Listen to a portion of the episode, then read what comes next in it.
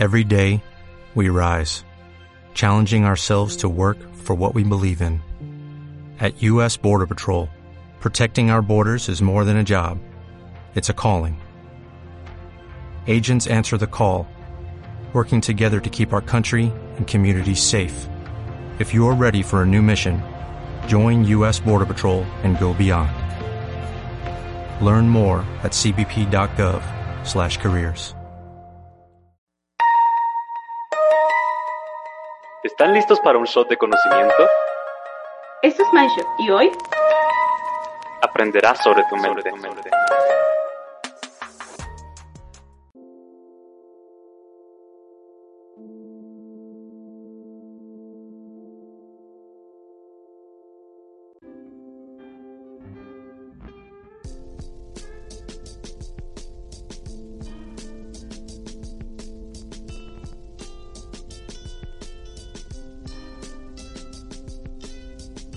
Lady, ¿tú has pasado por algún, digamos, un problema muy difícil en tu vida, pero del que hayas aprendido muchísimo? Claro que sí, Rodri.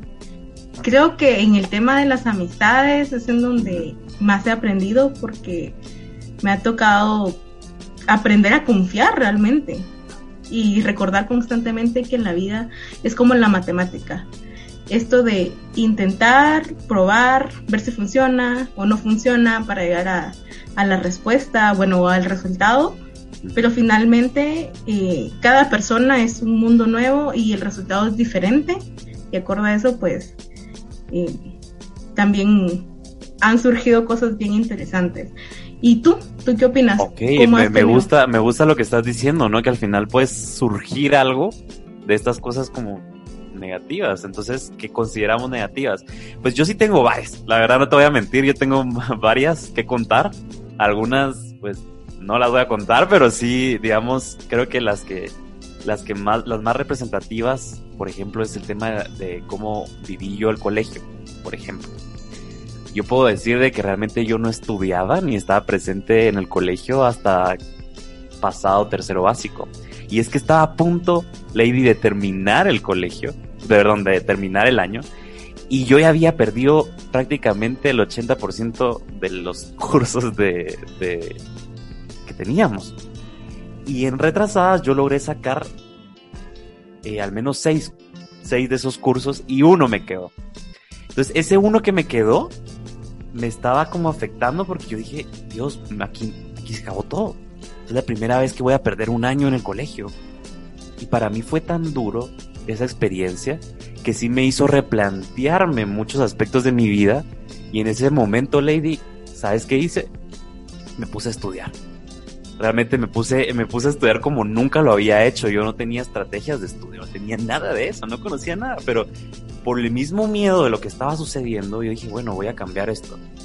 Y realmente ocurrió algo que para mí es, es impresionante que a partir de ese momento, cuarto y quinto bachillerato, yo estaba en el cuadro honor. O sea, yo estaba entre los de los de las notas más, digamos, de las mejores, de las notas mejores y todo, y sí me impresionó mucho ese cambio que tuve. No lo hubiera hecho si no hubiera estado en riesgo de perder el año. Es como que de un evento así sumamente negativo surgió esto, y ahora digo, bueno, valió la pena. Desde entonces, pues ya es soy un estudiante, pues por lo menos que se defiende, ¿no? Tengo ahí mis... no, te estás haciendo de menos, no. Aunque ustedes no conocen a Rodri, deben de saber que es bien pilas, o sea, él es alguien como...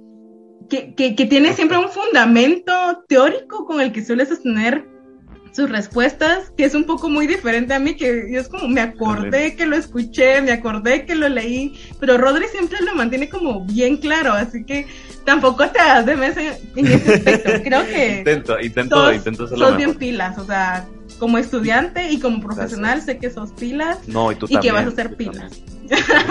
yo también has sido un estudiante te lo dije, te lo he dicho en, en, muchos momentos de que yo siempre me impresiono la capacidad que tenés también para desenvolverte en el, tema académico. Yo de repente cuando empecé a estar contigo en los, en los, en los cursos, me recuerdo que dije, wow, Lady estaba, empezabas a fundamentar también en los cursos. Y decía, y Lady, wow, o sea, se me impresionó mucho también toda esa capacidad que has demostrado. Y también hilando con esta historia, Lady, yo te quería contar que hace poco hablé con una persona. Estábamos teniendo una conversación, no voy a decir su nombre, pero eh, me estaba contando cómo ella vivió en la infancia. Una locura. Yo lo pondría así como algo que para cualquier ser humano es difícil. Primero, pasó de que eh, su mamá tenía un problema, un, un trastorno mental. Y durante eh, la expresión de todo esto que estaba viviendo, la mamá incluso intentó matarla cuando estaba pequeña. Ella se fue a la casa de su papá, porque estaban divorciados, se fue a la casa de su papá. Y en la casa de su papá, la nueva pareja no le agradaba, la trataba mal, la terminaron echando cuando ella tenía 13 años. Todo esto me lo está contando como una experiencia que tuvo. Y de repente me dice, bueno, y yo de repente me vi, me vi en otro país buscando mejorar o cambiar todo este ambiente y ella a los 18 años empezó a viajar, digamos, por todo el mundo y así está mantenido viajando. Pero lo que me impresionó mucho de su discurso es que me dijo, yo me he trabajado a mí misma. Me dijo, yo he tratado de, darle un significado a todo esto que viví. Realmente cada año intento mejorar algún aspecto. Ella me decía que no, no tuvo necesidad, ella fue de las pocas afortunadas que no tuvo necesidad de un psicoterapeuta. ¿verdad? Porque ella misma tenía la capacidad de entenderse, de darle un significado, ¿verdad? Cosa que no todos podemos hacer. Entonces, lo que trato de, de contar aquí es que al final, ¿cuántas veces vemos las situaciones difíciles que hemos pasado y en lugar de quejarnos, le damos como un significado superior, diría yo? ¿verdad? Con ella platicábamos y yo le decía, bueno, ¿y en qué punto estás ahorita? Bueno, es que todavía tengo algunos eh, aspectos que quedaron ahí, Y yo le dije, bueno, ¿y esos aspectos que quedaron ahí qué pasa? Es que yo realmente pienso de que siempre va a quedar un sobrante de lo que sucedió. Y yo le dije, bueno, si tú estás bien con eso, si tú estás bien, funcional, no te causa problemas, pues está bien. Ahora, ¿cómo le vas a dar como un sentido superior a todo esto que viviste?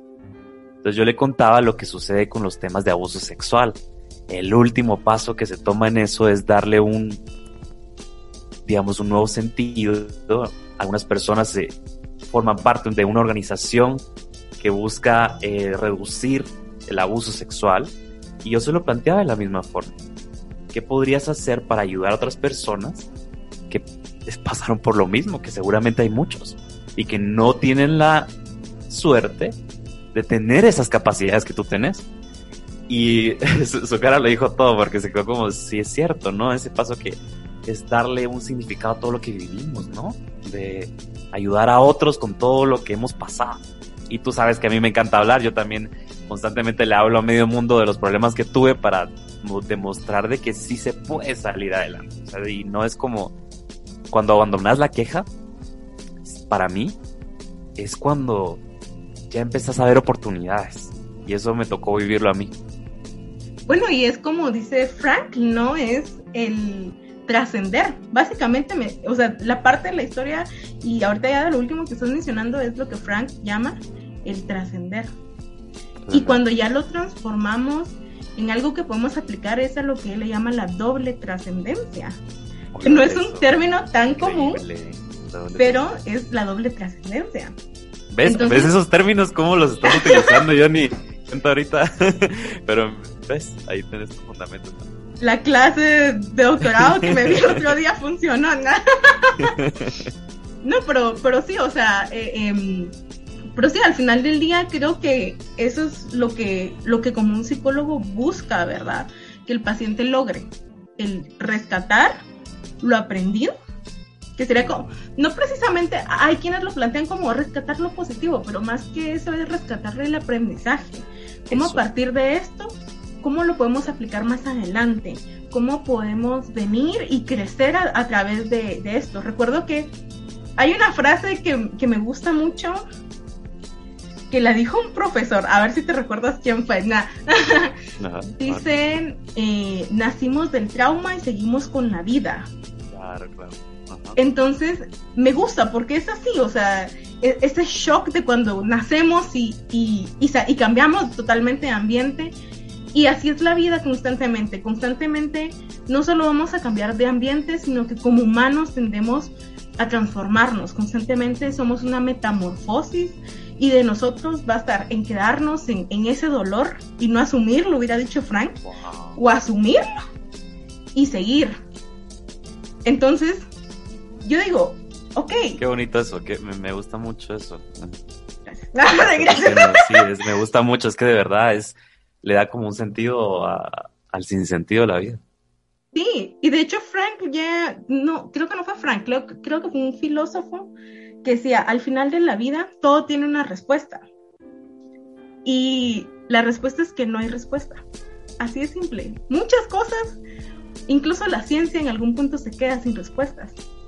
Mm. Entonces, a veces está bien decir, simplemente es, y no partirnos tanto en la cabeza. Pero volviendo y retomando al punto que es el rescatar las cosas negativas, creo que podemos crecer a través de esto. Y, y, es como, y es como les decía lo de las matas, ¿verdad? Ese intento, probar si sale o no sale. Y cuando yo te comenté lo de la amistad, pues yo no, no quise como profundizar en ese momento, pero yo recuerdo que justamente a alguien le daba hace poco ese ejemplo y casi nunca lo hablo. Yo crecí en el mismo colegio, bueno, no, casi en el, bueno, sí crecí en el colegio, pero bueno, estuve en el mismo colegio durante seis años eh, vamos a omitir nombres igual por respeto a esas personas. Claro, claro. Eh, estuve con las mismas personas porque estuve en la misma sección toda la, todos esos seis años y yo los empecé a ver, bueno, no voy a decirte como hermanos, primos, tíos, pero eran amigos, o sea, para mí eran amigos. Cuando en sexto primaria, pues mi mamá me dice, yo creo que te voy a cambiar de colegio el otro año. Y yo como, ¿qué? eso para un niño es este, le está cayendo el cielo, ¿no? Pues fíjate que ¿Cómo lo viste en ese? En, mi momento, en su momento, pues no lo tomé como algo malo, porque ah, sabía que al otro colegio al que iba a ir iba a tener nuevas experiencias, porque por ejemplo ahí hacen campamentos, eh, los sacan del colegio, e, era una dinámica completamente diferente y que iba a estudiar con personas que incluso compartían mi ideal eh, religioso en ese entonces, entonces era como algo completamente como más acorde o ad hoc a mi crianza, porque había estudiado seis años en un colegio laico, entonces eh, fue un cambio pues grande, pero el punto aquí fue que ese, ese año y al último día yo no sé si te pasó y tal vez lo puedas recordar que el último día todos se abrazan, sí, y que la gente se despide. Que Hasta, ¿sabes de qué me acuerdo? Cuando, bueno, eso pasaba en mi colegio, que se empezaban a poner con marcador firmas en, la, camisa. Yo tengo todavía blusas del colegio, son las cosas que se llaman, que están todas rayadas de firmas. Pero, eh, pero volviendo al tema, recuerdo que ese día yo llego y me le acerco al grupo de niños de mi clase y para tomarme la foto grupal que se estaban, porque ellos se estaban juntando, sí, que la familia, que no sé qué. Y cuando yo me acerco me dicen, es que tú nunca has sido amiga de nosotros. Y yo como, ¿qué? Seis años de mi vida compartiendo con ustedes y no soy su amiga. Y así como, ¿qué, qué, qué está pasando? al corazón eso, ¿no? Sí, entonces recuerdo que cuando ya me cambiaron de colegio yo iba como la idea de sí, los amigos no existen y que no sé qué, que no sé cuánto. o sea, muy Conozco un poco ese discurso, yo lo, lo conocí, lo, conocí en ese momento yo también. Y, y, y es como lo, lo, que, es como dice el, el, esta, la teoría del análisis transaccional. Este modelo transaccional, mira, el adulto el padre y el niño. Y yo estaba en el niño. Ese, esa impulsión, eso de mm. ataco, ataco. Entonces, eh, justamente estaba en esa fase. Y cuando entré al colegio resulta que me topé con alguien que conocía a personas del colegio donde yo estudiaba y empezamos a hablar y shalala, shalala. Esta persona es como súper diferente a todo lo que había conocido hasta ese momento. Nos empezamos a llevar muy bien. Hoy en día ya vamos para, no sé, 8, 10 años de amistad Bastante. muchísimo, muchísimo. Este, y, con, y junto a esta persona, pues hay una segunda persona que yo les catalogo como mis mejores amigas del colegio. Siempre digo mejores amigas del colegio porque las conoce ahí. Pero, o sea, es como súper, súper genial porque fue donde comprobé, no es que no hayan amistades. También yo no supe elegir mis amistades. Y es que eso es lo importante. Y ahí es cuando uno va rescatando. Ah, bueno, puede que realmente, pues con esas personas, pues en algún momento yo tampoco sentía que, que encajaba y había muchas cosas que no encajaban. Ni mis ideales, ni mi forma de comportarme. Entonces, rescaté ese, ese momento para decir, ok, quizás es que tengo que aprender a buscar amigos. Entonces, cuando ya me topo con esas personas... Qué poderoso, Lady, qué poderoso lo que acabas de decir. Y qué coincidencia, porque yo he estado en el mismo camino, exactamente en el mismo camino. Y quisiera hacer esta pausa justamente para fundamentarlo. Eh, Del Carney, esta persona, digamos, que estuvo eh, muy relacionado con temas de psicología, a pesar de que no era un psicólogo, él se enfocaba, yo diría que actualmente sería un poco más como coaching y este tema, pero él sí estudió a muchos psicólogos y su libro, que es uno de los más vendidos del mundo, es el de cómo hacer amigos e influir en las personas. Y es súper interesante porque yo te podría resumir, hay muchísimas reglas, muchísimas reglas, porque te enseña, pero el resumen de todo esto es, ¿qué estás haciendo tú como persona para estar con más personas? somos seres sociales, pero constantemente estamos ensimismados. Es decir, todo, queremos escuchar sobre nuestra vida, siempre queremos hablar sobre nosotros, queremos, ¿me entendés? Siempre enfocado en nosotros. Pero hacer amigos reales, crear conexiones, eh, temas laborales, de ventas, lo que sea, siempre conlleva un papel activo de alguien. Y tú puedes ser como esa semilla que vayas dejando, digamos, puede ser como ese que va sembrando una semilla en cada persona enseñándoles de que se puede tener un papel activo y que no es dañino porque creemos, ah, yo voy a dar todo por estas personas. No, al final tú estás siendo real porque parte de estas reglas es ser honesto. Esa es una de las, ser honesto, sonríe, algo que no hacemos normalmente. Es, digamos, crear un deseo vehemente es otra de sus reglas. Es como tomar el papel activo. O sea, yo lo pondría así, tomar el papel activo y empezar hacernos cargo de nuestras relaciones. Y ahí cambia todo, porque te dejas de quejar. Te dejas de criticar a las personas, ves su posición y bueno, y disfrutas de la vida. Prácticamente estás disfrutando de la vida porque eh, aprendes a, a, tener relaciones. Entonces, me llama la atención porque yo tuve el mismo proceso. Al final siempre estaba quejándome que por qué estos no están conmigo, por qué no se acercan, por qué no están a cada rato preguntándome cómo estoy. Pero nunca me planteé qué estaba haciendo yo para atraer a estas personas o para estar con estas personas de una forma bien real. Exacto, exacto. Y para dar un ejemplo más cercano de, de esto, ¿verdad? Que es ese papel activo me estaba recordando mucho al año pasado, a inicio de año, o sea, los oyentes tienen que saber que pues con Rodri venimos estudiando juntos desde el primer año. Sí. Sin embargo, fue en el último año que, que, que esto, esta amistad wow. fue creciendo. Sí. Y todo fue por uno. Ah, todo fue por el uno. Exacto. Literal, fue por el uno. Ese, ese uno hizo. De por sí ya platicábamos, siempre claro, pero eran pláticas como relación. muy superficiales, como hola, ¿qué claro. tal? Ah, qué bueno, ¿cómo te claro, claro. Y ya, pero fue hasta, hasta el uno que empezamos nosotros ya a platicar un poquito más, que interactuábamos incluso más en clase, que, y bueno, y luego que esto continuó ahorita en 2021 con el yeah. podcast, ¿verdad? Pero fue eso, el, el, animarnos a hablar. En, este, en ese momento fue el uno que, que abrió las puertas, y diría que fue el uno porque yo siempre he sido bien tímida. Según yo soy tímida. Y que yo, yo recuerdo que yo no Creo le hablaba todo el mundo mucho a la no estaría de gente. acuerdo. Yo no soy muy, o sea, yo en clase yo recuerdo que, o sea, hablaba con mis conocidos, pero no era como que anduviera con todos. Ay, ¿qué tal con tu vida? ¿Qué tal? Ya. Wink, wink, ¿no?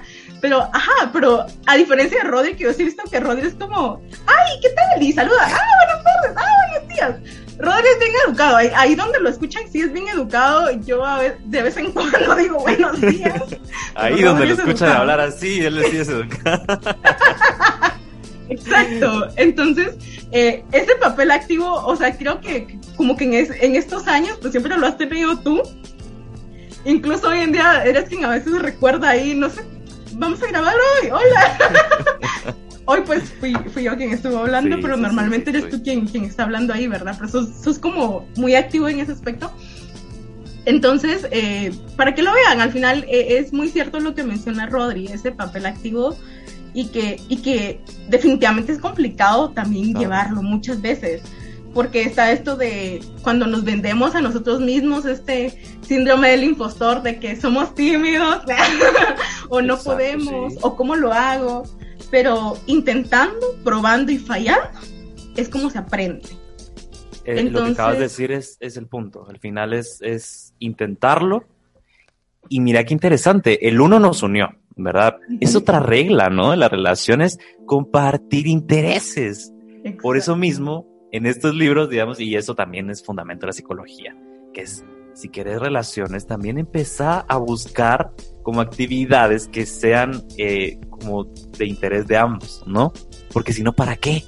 O sea, y ponétele, cuando conoces a una persona, puede tener intereses tan variados como el mismo mundo, ¿no? Al final, puedes ver a una persona que le encanta natación. Entonces, con esta persona vas a hablar de natación es dar un granito de arena, es como dar el primer paso de acercamiento y decirle, hey, ¿cómo te fue en, no sé, en tu curso de natación? Y empezás a hablar, porque es una de las cosas que siempre nos quejamos, ¿no? ¿Y cómo le entro? ¿Cómo le hablo? ¿Verdad? Habla de sus intereses. Entonces, cuando ya hablas de sus intereses, notas que puedes ir creando esa relación. Y poco a poco dejas de quejarte y dejas de decir, ay, el mundo está contra mí. Y decís, bueno, puedo seguir aprendiendo y obviamente, como todo en la vida, vas a tener algunos que salen, algunas relaciones que salen bien y otras que salen mal. Pero es aprender a manejarlas. Y sobre todo el tema, eso ya nos vamos a adelantar un poco más a psicología, que es el tema de los amigos, de cómo tenemos una tendencia también a, a crear ideas irracionales alrededor de las relaciones. Por ejemplo, ¿verdad? Todas, todas las, digamos, una, este amigo tiene que ser para siempre. Una idea racional ¿realmente son para siempre los amigos?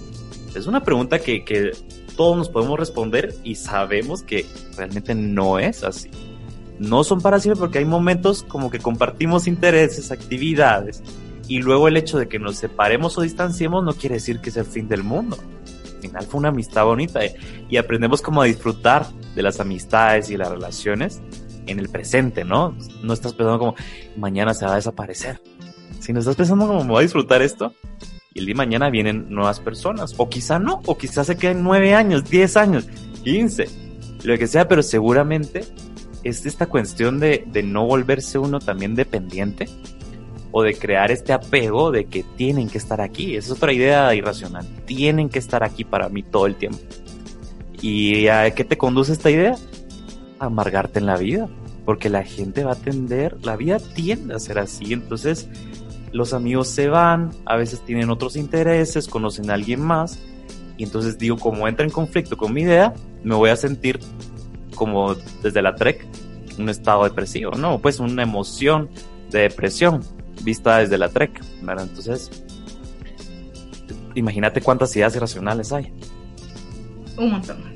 Muchísimas. Y lo peor son las expectativas las expectativas sobre las personas. Exacto. Y más sobre, creo que las que más, bueno, claro, si, si nos vamos al ámbito romántico, esas duelen mucho, pero las amistades que venimos creciendo con estos patrones que las películas de cierta empresa o de otra empresa te dicen, es que los amigos son para siempre.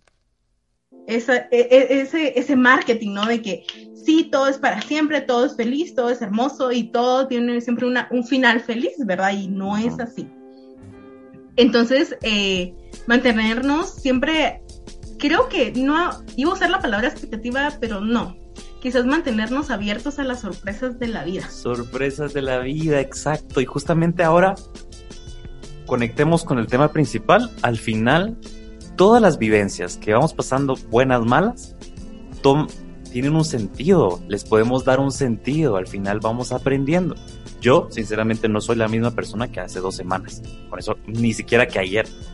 Al final, vamos cambiando, variamos tanto, que estarnos como diciendo, yo soy así, los demás son de esta forma, es totalmente irracional. Y solo nos va a conducir a, a, hacernos, pues, sentirnos peor, ¿verdad? Y bueno, entonces, aquí entra en juego esto, ¿verdad, Lady? Como todo esto que vivimos, entonces es ver cómo transformamos todo esto que hemos vivido en nuevas acciones. ¿no? Así lo veo yo. Y sinceramente yo he pasado por miles de situaciones, desde las más vergonzosas hasta las más tóxicas y he pasado por muchísimo y sí puedo decir de que a pesar que obviamente hubiera preferido no vivirlas, me dejaron una enseñanza. Que si no hubiera sido por eso, seguramente seguiría sufriendo. A eso voy con transformar todo lo que hemos vivido.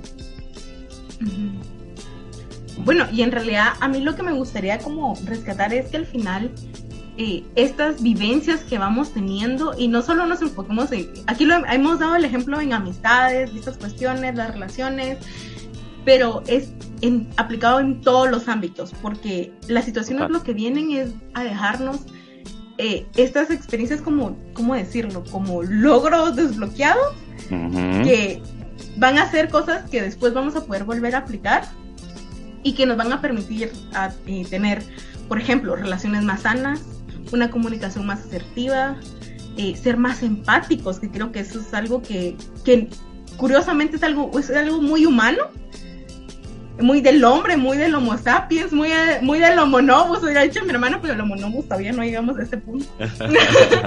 pero, este, eh, al final del día, a veces se nos olvida, es como que nos desensibilizamos por algún motivo y más que todo como esos mecanismos de defensa, nosotros queriéndonos proteger a nosotros mismos, ¿verdad? Pero al final de cuentas, eh, estas experiencias, eso es lo que, lo que buscan. Y si nosotros eh, también deseamos rescatar, ¿verdad? Porque las experiencias pasan, pero está en ti en decir, ¿qué tomo de esto? ¿Qué de esto más adelante lo puedo utilizar? Claro. ¿Qué de esto yo voy a, no sé, a cambiar? Porque está el hecho de que pasan las cosas, hay situaciones que no podemos controlar, pero lo que sí podemos controlar, o el aprendizaje que sí podemos controlar, ¿cómo lo puedo cambiar? ¿Cómo en la próxima ocasión que se presente algo similar puedo reaccionar? ¿O cuál va a ser mi posición ante una situación? Eh, regresando un poquito a esto del análisis transaccional que les mencionaba, eh, justamente leyendo las cuatro leyes desde la culpa, este, habían tres cosas que mencionaban, o tres posiciones que se pueden tomar, que es el, el sumiso, el agresivo y el asertivo. El asertivo es el ideal y es este que permite negociar. Entonces, a la hora de nosotros venir y tomarnos el tiempo de tomar y rescatar estas situaciones o esos eventos o las cosas o aprendizajes que tenemos, entramos en ese momento de negociar. De cierta forma negociamos con nosotros mismos. Esto me sirve, esto no me sirve, ¿cómo lo voy a aplicar? ¿Cómo voy a reaccionar? En una discusión tú te puedes poner a la defensiva y decir, no, es que tú tienes la culpa y puedes venir y... Y cerrar las líneas de comunicación, total. Exacto, ley del hielo. O puedes tomar la posición del sumiso, que es simplemente aceptar y decir, bueno, sí, así es. O el asertivo que permite el llegar a un punto medio. ¿Pierdes la mitad de tu objetivo? Sí, pero a la otra persona también pierde esa mitad y sea un punto medio, en donde ambos ganan, parcialmente, pero ambos ganan. Entonces, creo que eso es básicamente lo que se hace cuando nosotros rescatamos cosas de las situaciones. Negociar con, si, si lo quieren ver así, negociar con la vida, con las situaciones, con nosotros mismos y rescatar un aprendizaje. No era lo que queríamos, pero pudo haber sido peor. O simplemente... Siempre pudo haber sido peor. Lo podemos transformar en algo mejor. Exacto. Porque aquí también está como la perspectiva. Tú lo puedes ver como, pudo haber sido peor, pero también está en lo puedo transformar en algo mejor, lo puedo transformar en algo. Me gusta el transformarlo en algo mejor también. Algo que pasa mucho, Lady, y lo he escuchado en varias ocasiones, es, uy, pero es que cómo, cómo puedes decir que algo puede ser peor cuando alguien sufrió, por ejemplo, de abuso. Tema delicado, ¿no? Tema súper delicado. No se trata, en esos casos, lo peor ocurrió.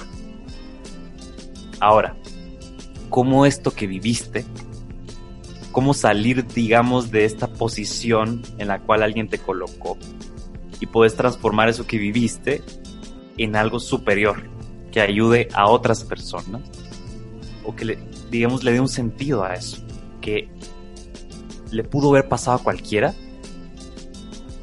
le pudo haber pasado a cualquier persona, todos estamos susceptibles a, que nos suceda algún evento desagradable, le tocó a esta persona y esta persona pues realmente qué va a hacer con todo esto. Porque quedarnos en, en esa posición nos podemos quedar. Sabemos de que podemos quedarnos toda la vida. Entonces, eh, me gusta esa forma de ver como cómo cada cosa que vivo la puedo transformar. Incluso hasta las cosas buenas. Porque algo que sucede mucho es que las buenas las disfrutamos al máximo. A mí me gusta mucho. El, ¿Has escuchado la, la leyenda del, del anillo del rey? ¿Alguna vez? No, fíjate que no, jamás. Mira, es genial. Espero que algún día la puedas ver, pero en resumen, el rey le pidió justamente a, los sabios, a los sabios que tenía, que le pusieran en pocas, en pocas palabras algo que le funcionara en los momentos más desesperados. Voy a cortar el cuento. Al final, las palabras que se colocaron en su anillo, porque tenía que caber en su anillo, fueron esto pasará, esto también pasará. Entonces, esto lo utilizó cuando estaba justamente en una situación muy desagradable. Lo leyó y se dio cuenta, se recordó en ese momento como que esto no era eterno. Lo malo que estaba sucediendo pasará. Y luego recuperó, digamos, la felicidad y todo lo que estaba pasando, digamos, lo superó. Y uno de los sabios también le dijo, recuérdese leer ahora también la frase. Y en ese momento, cuando él lee esto también pasará, se da cuenta que los momentos felices también son transitorios. Todo lo que vivimos es transitorio. No nos quedemos nada más en una cosa, no nos quedamos solo posicionados, porque eso trae malestar. Y encontrar un sentido futuro, ¿no? Porque al final vamos a vivir cosas buenas, malas, buenas, malas, buenas, malas. Entonces, cómo le das un sentido a todo esto. Y por eso me gusta mucho esa leyenda porque en los momentos más difíciles me recuerda lo, lo ilógico que es posicionarse o decir como que esto es lo peor o esto va a durar toda la vida cuando sé que va a pasar.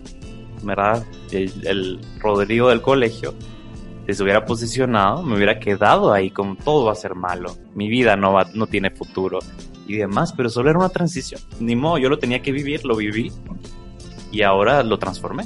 Entonces, como, mira todo lo que puede surgir incluso de este esta pequeña leyenda, que a mí me encanta.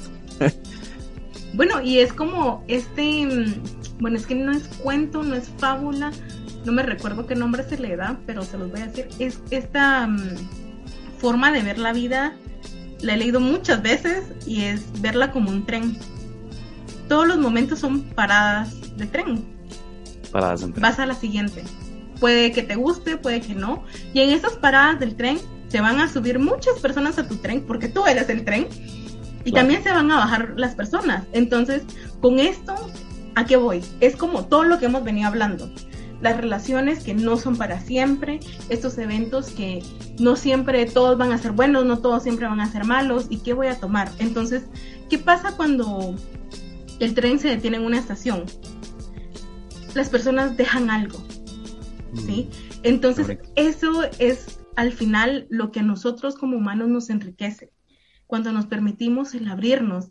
Y recuerdo que una vez, eh, escuchando justamente una clase de doctorado, mencionaban, lo más bonito de la vida no es conocer el mundo, es conocerte a ti en el mundo, interactuando con el mundo, porque vas a conocer todos los sabores que hay. Y cuando me refiero a esos sabores no significa comida, sino que voy al hecho de mm. van a haber alegrías, tristezas, enojos, y eso es lo que a ti te va a enriquecer como persona. Entonces, me fascina la, esta, esta, esta forma de ver la vida como un tren y de hecho eh, muchas veces me lo han dicho, muchas veces hasta mi mamá en imágenes me la ha mandado, la cuestión del tren. Y creo que es una forma también muy simple de verlo. Nosotros siempre vamos a hacer paradas y puede que las paradas nos vayan a gustar y, que sean en lugares maravillosos y que quizás estando, ustedes no saben, quizás hoy están aquí en Guatemala y nunca se imaginaron que dentro de 10 años van a estar, no sé, eh, frente al Louvre. Eso, eso, eso me gustaría como utilizarlo, ¿sabes, Lady? Como me gusta mucho esto del tren. Ahora, para mí la vida, y decime si estás de acuerdo, pero para mí la vida sería como ese tren, pero que no tiene, no tiene un riel, o sea, no tiene algo, un riel que esté direccionado hacia un punto. Yo veo así la vida. Y es que el tren tiene la capacidad de moverse hacia donde quiera, porque la vida no tiene como, si te pones a sea, realmente no tiene como un sentido como tal de decir, vamos hacia allá, ¿no? Cada uno posiciona su tren hacia una dirección. Ahora, el posicionarla es sumamente importante. O sea, ¿hacia dónde quiero ir? Puede ser que no haya nada. O sea, yo no miro nada porque está como muy nublado. No miro hacia dónde, pero por lo menos ir hacia una dirección, porque si estoy cambiando en cada momento, estoy solo dando círculos, digamos, en la vida y me, me gusta como esa analogía, porque uno decide hacia dónde se dirige. Y lo que vayas a descubrir como no lo sabes, va a ser como, por lo menos yo digo, una experiencia bonita y súper, no sé cómo decir la palabra, no sé, como que vas a descubrir cosas que nunca esperaste. Entonces, un misterio sería como, va a ser un misterio, pero tú elegiste ese camino. Siempre teniendo eso de yo elegí ir hasta hacia esa dirección. Como lo que vaya a surgir, es que surge. Yo jamás pensé, jamás, jamás pensé en hablar en público. Jamás. Todo empezó hasta en la universidad, en 2018, cuando yo empecé a ver que, que se me daba un poquito bien. Y dije, wow, ¿y esto cómo surgió? Y de repente ahorita estoy constantemente, tú sabes, en cursos, tratando de mejorar, en hablar en público. Yo, nunca hubiera esperado eso de mi vida. Yo al inicio dije, bueno, voy a meterme a la Universidad Rafael Andívar a estudiar psicología clínica. Y en el pero yo sí esperaba que estuvieras ahí. es que, aunque no lo creas desde el inicio, yo recuerdo cuando exponías en clase eras muy bueno y solías hacer que uno mantuviera ahí la atención. Esos comentarios, cabal, de, de ti, Lady, y de otras personas fueron los que a mí me dieron como, como ese, no le había puesto atención a esta, a esta habilidad. Voy a ver qué tal si empiezo a, a profundizar un poco en ella. Y después me di cuenta que era un don. Yo lo veo ahora como un don como una oportunidad que tengo porque me encanta y como me doy cuenta es porque me apasiona Lady. Al final, cuando hablo en público me desconecto. estoy como en un, para mí estoy en un nivel superior en ese momento en el que solo estoy disfrutando. Estoy disfrutando y lo encontré en el camino que yo elegí de psicología clínica. Estoy seguro de que si y hubiera que no lo seguido en esperabas, otra- es como tú dices, es, fue ese, ese punto de sorpresa en ni siquiera en las vías, ni si- fue como en ese, en ese, en ese transcurso de tú como tren, te permitiste ser sorprendido. Yo recuerdo que hiciste un, ala, hiciste un trabajazo en, tuvimos una clase que eras de, ya sé cuál que eres. de Mignelis, no me recuerdo cómo se llamaba el curso, pero era con Mignelis. Lady, Lady, esa fue mi primera experiencia. La primera vez que yo dije, voy a hacerlo, ¿sabes qué? Nadie sabe esto, nadie, nadie, o sea, nadie le ha contado así a profundidad, pero antes de, de esa clase, porque ahí fue cuando yo me di una oportunidad, pero antes de eso, a mí me temblaban las piernas, eh, sentía como la sangre me subía cuando estaba enfrente de la gente y lo sentía aquí en, en las mejillas. No estaba consciente de lo que estaba hablando, pero en esa clase yo dije, no, vamos a empezar. Y ese, el reto era dar un discurso. Y ¿y es un discurso? A ese punto, a, a ese, en ese punto estaba yo. ¿Y qué es un discurso? Y como, y, y yo nunca he hecho nada de eso, nunca he escrito. Y les, mira, a tal punto que yo pasé varios días frente a un espejo, practicando cada movimiento. Mira, y el día que llegó la presentación, yo me estaba muriendo, por supuesto. Nada, a la fecha todavía me muero con cualquier presentación, ya lo- pero ya lo acepté, o sea, es como parte de, pero la cosa es que ese día, mira, yo, y, y yo me expresé con cuerpo, con todo, yo, y me sentí vivo. Y ese de sentirme vivo, yo lo, siempre lo pongo como un se- tercer nacimiento que tuve. Porque ahí fue nacer y darme cuenta de que la vida valía la pena, que podía encontrar nuevas como experiencias. Y wow, a la fecha todavía digo yo, eso me ayudó mucho porque yo me encontraba un poco vacío, sin sentido, pero descubrí en el proceso que me encantaba. Súper. Si encuentro fotos, porque yo estuve a cargo de las fotos de eso. No, en Les serio. vamos a pues sí, te las- No. te- si te animas las ponemos ¿Tienes fotos? para Wow. sí. Yo fui quien hizo los videos para esa ocasión. No, increíble. Fue un Sería momento muy, increíble, creo que fue un reto sería para todos, muy- ¿sabes? Me haría muy feliz si encontrase esa foto porque sí significa mucho y a eso voy. estos momentos que cambiamos, transformamos todo lo que hemos vivido, ¿no? Y todas esas experiencias que eh, no, no, no les estoy mintiendo, a ninguno les estoy mintiendo. Yo no podía hablar, yo no podía hablar en público. Y al final, en el camino que yo elegí, descubrí que, que de repente tenía la habilidad cuando empecé a confiar en mí. Porque los dones tienen eso, ¿no? Puedes como simplemente bloquearlos. Y hay personas que pasaron toda su vida sin invertir en su don, ¿verdad? Exacto. Y más que todo por el miedo, ¿verdad? Y es porque, bueno, quizás en, tu caso pues fue que al final te diste cuenta que eso era lo tuyo y lo hiciste muy bien, pero es eh, retomando un poco el tema de esto de rescatar, ¿verdad?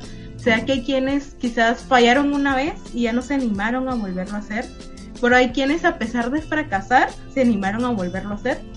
Y está este ejemplo de Edison, ¿verdad? Que él decía, cuando le preguntaron que se tomó 200 intentos para poder hacer una, una bombilla este, funcional y él decía, aprendí 200 métodos para, o sea, para averiguar cómo no hacer una bombilla. Entonces, es una forma en la que él lo rescató, ¿no? Y justamente eso es lo que tenemos que hacer, rescatarlo.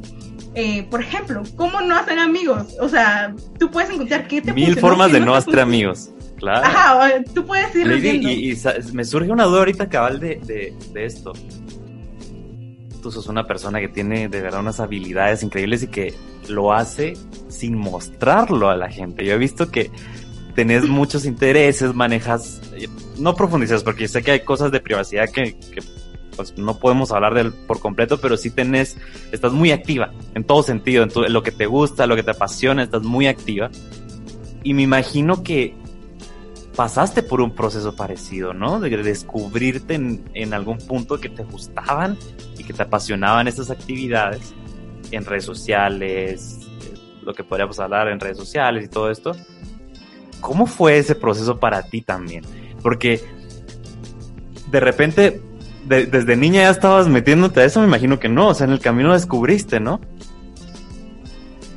Bueno, mira, o sea, ah, eh, o sea, mira, pues todo inicia y yo siempre, yo menciono mucho a mi mamá porque ella es un personaje como súper clave en mi vida, porque ella siempre, siempre se ha montado en todas mis locuras. O sea, solo porque te das una idea, yo me empecé a vestir sola y creo que por eso me he visto muy mal. Desde los 6 o 7 años, yo tuve una etapa gótica, o sea, una niña de 7 años, toda de negro, y, siempre tuve como ese apoyo de mi mamá. O sea, creo que eso fue como lo que me hizo a mí animarme a hacer muchas cosas o sea, para que te un, un, tiempo me vestí con ropa hindú. Yo iba a una tienda hindú de, aquí de Guate a comprar mi ropa, pues yo andaba como el Dalai Lama, pues. ¿Quién en su sano juicio deja que su, su hija se vista así? Bueno, evidentemente mi mamá, pero bueno. Em, pero bueno, fíjate que con las cosas en línea, ay, todo surgió por este jueguito tan famoso, Jabo. Según yo, es súper famoso, creo que todos jugamos Jabo. Jabo era en su época fue como el era lo máximo. O sea, era como el Messenger. Y lo frustrante, lo frustrante que era para un niño no tener una tarjeta de crédito para meterle créditos al Jabo. Yo me sentía frustradísimo por no saber ni qué era una tarjeta de crédito, creo. Yo trabajaba en Jabo y así conseguía lingotes de oro. No digo, no, no digo, pues al final es que has tenido habilidades que sinceramente no todos tienen en temas de, de redes sociales en aquel tiempo, ¿no? cuando ni siquiera era el boom de todo esto. Cabal, pero sí, fíjate que todo fue, o sea, creo que esa seguridad que me dio mi mamá como de hacer las cosas eh, sin importar la crítica de la gente realmente. Claro, no te voy a decir, no, es que no me importa lo que diga la gente. Hasta cierto punto quiera que no a todos nos llegue a importar en algún punto la crítica ajena. Creo que era como 2010, ¿no? 2010, por ahí. Esos años fue lo del mm, tema. No, Jabo yo lo usaba cuando tenía siete años, porque yo a los siete yo ya tenía internet. No puede ser, no puede ser. Estamos hablando de 2000. Yo usaba Messenger y solo para que te hagas una idea, mi perfil de Facebook hace poco estaba viendo, lo creé en 2008, cuando todavía estaba muy en top hi-fi. No, no puede ser. O sea, sí, sí, siempre has tenido esa tendencia, ¿no? claro. Sí, este. Y es una, o sea, es un mundo increíble que también te permite aprender muchísimo y me imagino que por ahí vamos porque ese es el punto. Eh, mira, algo que a mí me encanta conocer es gente extraña, gente extraña. Em, ¿Desconocidos o hablamos de gente con particulares intereses? No, hablamos de desconocidos. O sea, si ya tienen particulares intereses, pues sí, ya se van conociendo en el camino, ¿no? Acá Pero, pero también, ¿por qué no? La gente que se define como extraña siempre es gente interesante.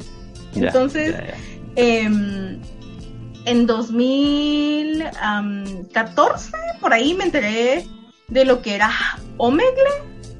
Mm, Para ese entonces todavía no se usaba como con los fines muy comunes que se utilizan hoy en día, porque hoy hay una variada forma de utilizarlo. Es muy, muy variado.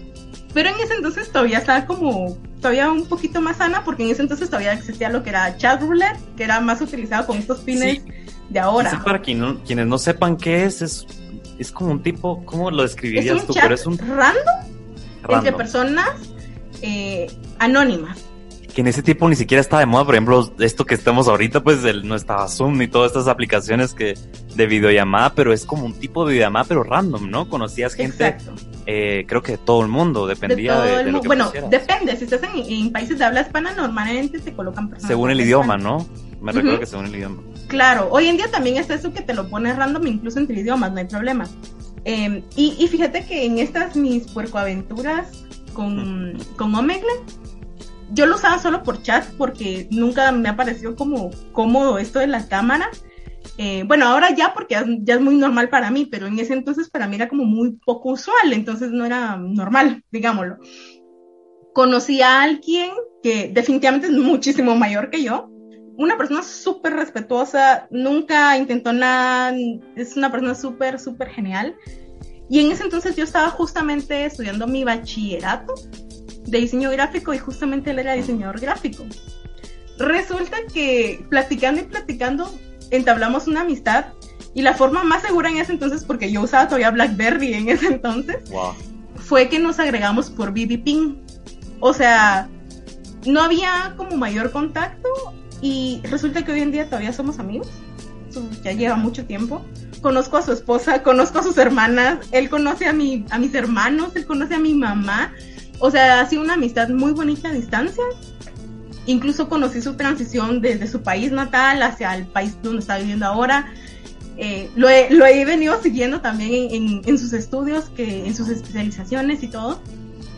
Y también uno aprende, ¿verdad? Por ejemplo, eh, en Internet, que es importante, si quieres hacer amigos en línea, eh, no en primera instancia es tu WhatsApp. Tu teléfono es la llave a muchas cosas de tu vida más hoy en día que, correo electrónico, que el banco, que esto, que lo otro. O sea, no, busca una red social que, que puedas dar como para seguir hablando. Puede ser Snapchat, puede ser Instagram. Depende de qué tanto, qué tanto en tu vida es esa, esa red social, pues no la des. O sea, siempre que sean como redes sociales que no te expongan mucho, ¿verdad? Claro. Y Porque es importante has, has obtenido mucho de esto, ¿no? Amistades, personas. Y ahora hablemos un poco también de qué te ha dejado todo esto. Por ejemplo, ah, bueno, quisiera hablar antes del proceso. ¿Has tenido alguna persona que te dice, como, hey, mira, termina con eso, ¿qué estás haciendo con tu vida? ¿O no deberías de estar invirtiendo tiempo ahí, en, redes sociales o, o creando un mundo ahí? que no, nunca he tenido a alguien que me haya dicho eso, que sí les parecía muy extraño como el por qué yo estaba tanto en la compu, por qué yo eh, tuve, o sea, tuve como mucho acercamiento a esto del mundo digital, pero no, o sea, y menos mi mamá, creo que mi mamá dio gracias porque entonces no se tenía que preocupar que anduviera en la calle, ¿verdad? Porque me pasara algo, entonces mi mamá era como preferible verme en la compu que en la calle, ya salía del día de hoy, ella siempre dice, te prefiero en la compu que en la calle, comprate tus juegos, estate ahí fresh. Pero, eh, pues no, y mira, entre los aprendizajes creo que la lección más valiosa es que un, extraño siempre va a ser la mejor escucha. Justamente este amigo que yo te comento, en su momento eh, estábamos pasando una situación, bueno, yo estaba pasando una situación aquí en mi casa y qué mejor que alguien mayor que yo en ese y él me dio unos consejos increíbles que creo que en ese momento me hicieron estar aquí. O sea, pero era un momento muy triste de mi vida. Entonces, eh, esta persona jugó un papel importantísimo porque incluso mis amigos de ese entonces se alejaron por el hecho de que yo no estaba como al 100. y que por supuesto que habían cosas que, no sé tú, pero por lo menos a mí me crearon como, hay cosas que tú no puedes andar contando. Entonces, eh, o como dicen acá en Guate, los, los trapitos sucios se lavan en la casa, ¿no? Entonces, con esta persona que no estaba aquí, era más fácil hablarlos porque no es como que vaya a criticar a fulanito o menganito, ¿no? Entonces, eh, creo que... Esa frase también puede usar, bueno, sí, como esa frase también se utiliza en algunos aspectos negativos, ¿no? esto de los, de los trapos. Esa frase me resuena mucho, creo que ya la había escuchado varias veces. O sea, se puede usar para cosas eh, como esas que son privadas y otras que son, digamos, me recuerdo de un poco de, abuso, ¿verdad?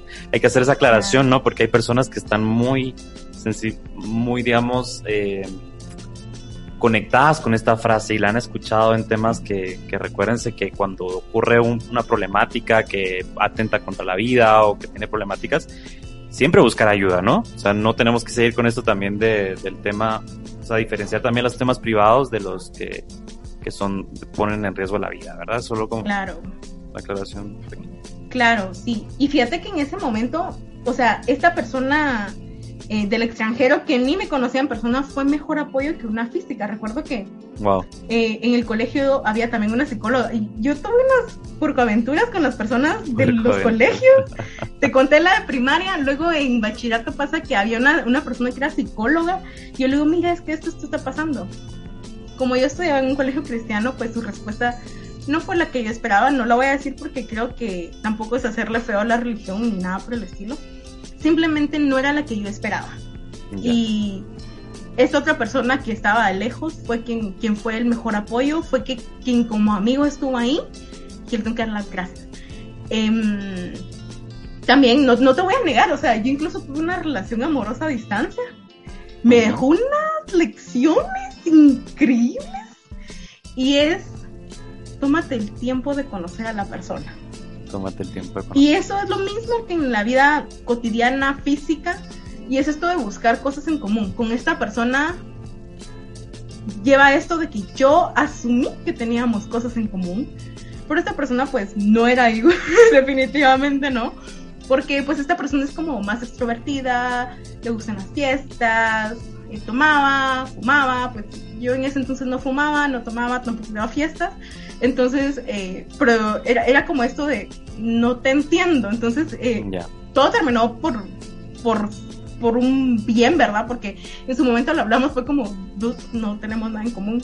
Ah, sí, ¿verdad? fue como, ah, sí, ¿verdad?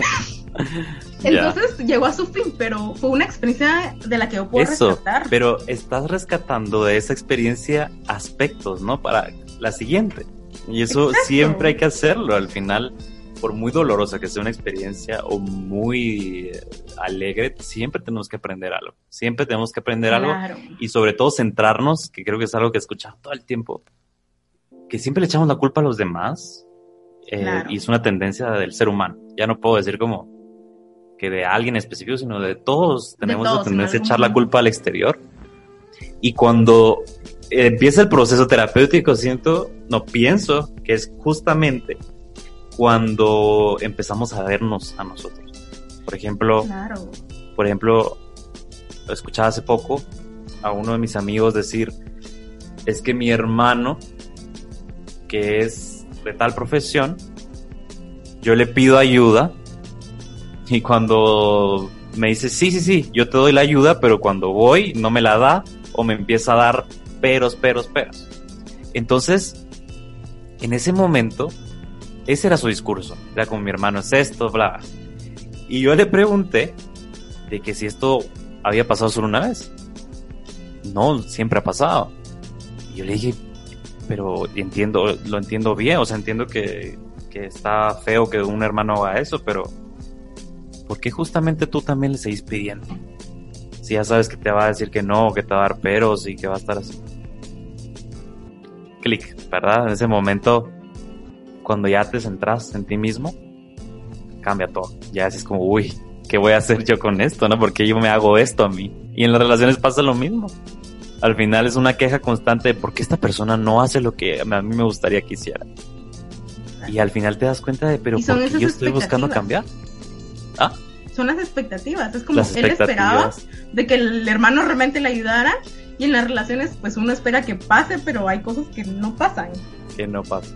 Exacto. Entonces, al final creo que ya después de, de, de este tiempo que llevamos hablando, el mensaje con el que quisiéramos terminar es justamente que empecemos a centrarnos en nosotros mismos, empecemos a encontrar algo de aprendizaje en todo lo que vivimos, no solo lo malo, también lo bueno, para vivir mejor y encontrarle un sentido superior a todo lo que hacemos, a todo lo que vivimos. Pudimos haber pasado por mucho, mucho. Sabemos que todos los seres humanos hemos pasado por problemas, situaciones desastrosas y que realmente podemos lamentar. Pero luego viene la pregunta, ¿qué vamos a hacer con esto? ¿Que me voy a quedar aquí con este discurso de queja? ¿O voy a empezar a transformar todo esto que estoy viviendo? ¿Estás de acuerdo, Lady? Claro que sí, creo que es momento de tomar todo, transformarlo y aplicarlo de una forma en la que nosotros sigamos creciendo como personas y no nos quedemos en la misma parada de tren, que nos atrevamos a ir a la siguiente y ver qué nos trae, quiénes se unen a nuestro viaje, quiénes se bajan y el resultado va a estar bien, porque al final del día nos van a dejar algo, nos vamos a quedar con algo y vamos a seguir una y otra vez, vamos a seguir esas paradas.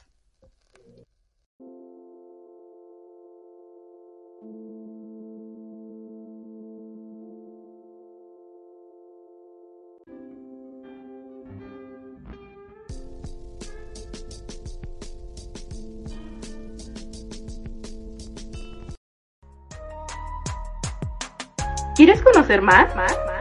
Encuéntranos en las redes sociales como arroba mindshot-gt.